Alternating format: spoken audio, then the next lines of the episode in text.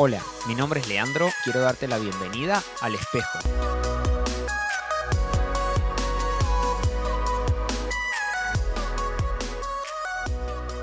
Hola, hola, ¿cómo estás? Quisiera continuar nuestra charla acerca del bullying que iniciamos la semana pasada. Si recordás, estuvimos viendo un poco de qué se trata, cuál es la definición. También hablamos acerca del agresor quería continuar haciendo referencia ahora de quienes lo están sufriendo. Y para eso quería empezar mencionando algunos efectos que estas personas pueden tener en sus vidas. Quizás vos sos uno de ellos y te das cuenta de que tenés alteraciones del sueño, trastornos de la alimentación, que te irritás con facilidad, que tendés a estar deprimido, a la ansiedad, dolores de cabeza, falta de apetito, de querer comer pensamientos destructivos como el deseo de morir, no tener ganas de ir al colegio, de ir a la universidad o de ir al lugar donde te están haciendo el bullying, estar triste, faltar a clases, bajar notoriamente tu rendimiento en las tareas que haces, ya sea bajar las notas, que te estés desaprobando exámenes. Todo esto me recuerda a una historia que ya estuvimos hablando hace un par de semanas cuando hablamos de resiliencia y es la de José. ¿Por qué vuelvo a esta historia? Porque quiero irte contando acerca de los primeros años de José.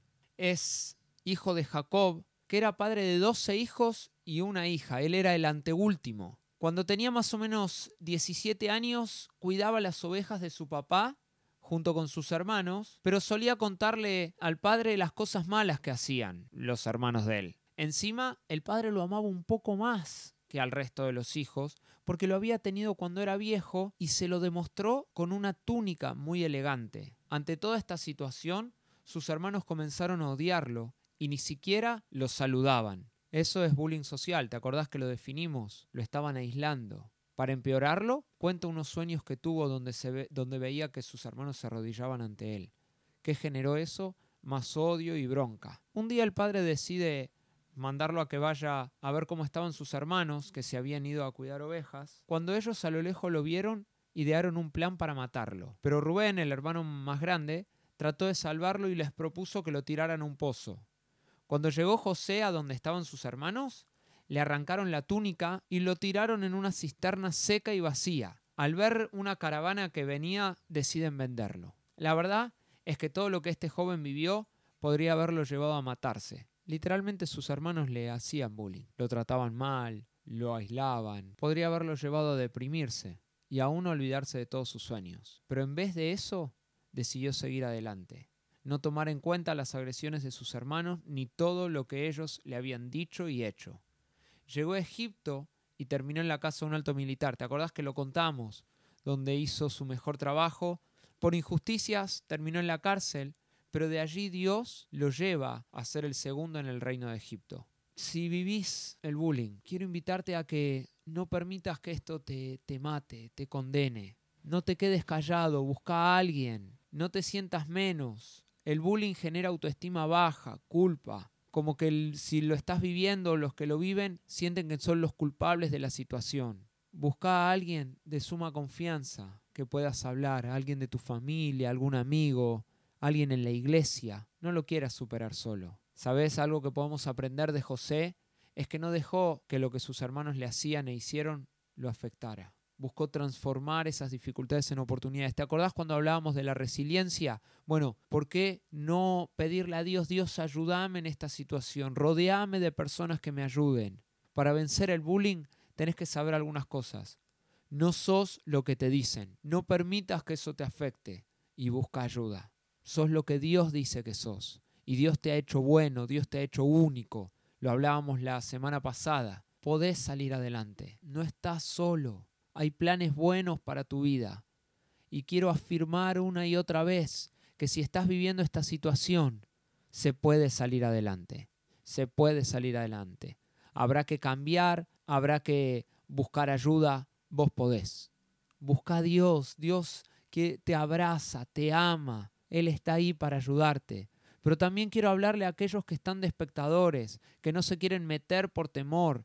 Tienen que darse cuenta, tenemos que darnos cuenta que somos más que los dos o tres que hacen bullying y que si unimos nuestras fuerzas podemos cambiar la situación. No meterse es ser parte del agresor. Podemos armar una red que diga no al bullying.